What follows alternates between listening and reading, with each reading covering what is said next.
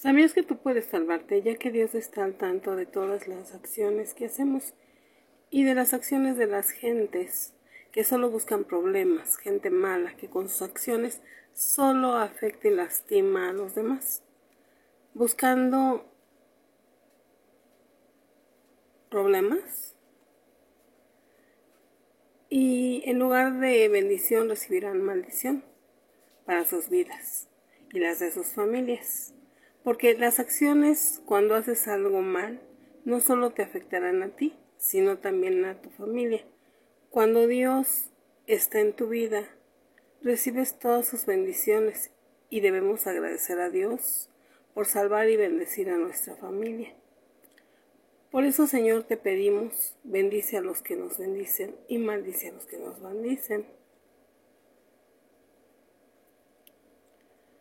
En Génesis dice,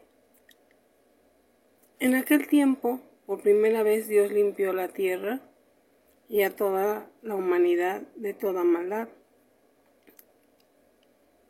Y le dijo a Noé, entra tú y toda tu familia en el arca, porque solo tú te salvarás junto con tu familia.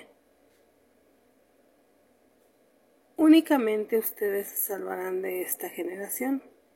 De todo animal limpio tomarás siete, siete parejas más de los animales que no son limpios una pareja.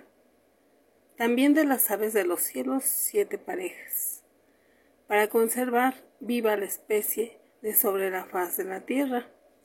Porque yo haré llover sobre la tierra cuarenta días y cuarenta noches, y mataré de sobre la faz de la tierra a todo ser viviente que hice. Y Noé hizo todo lo que le mandó Dios, y hubo lluvias sobre la tierra cuarenta días y cuarenta noches. Y subieron las aguas y crecieron en gran manera sobre la tierra, y flotaba el arca sobre la superficie de las aguas, y las aguas subieron mucho sobre la tierra. Y todos los cerros fueron cubiertos, y murió toda la carne que se movía sobre la tierra, tanto las aves como el ganado, y todos los reptiles que se arrastraban sobre la tierra y todos los seres humanos, desgraciadamente.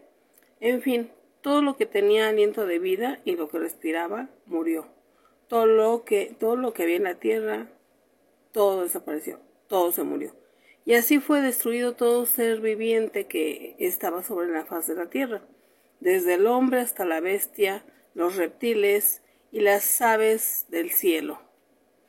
Y quedó solamente Noé y los que estaban con él en el arca, esto nos enseña que Dios Padre siempre cuida a sus hijos y siempre nos pondrá a salvo junto con los que estén con nosotros, nuestra familia. Dios Padre los bendiga y les dé vida en abundancia. Amén.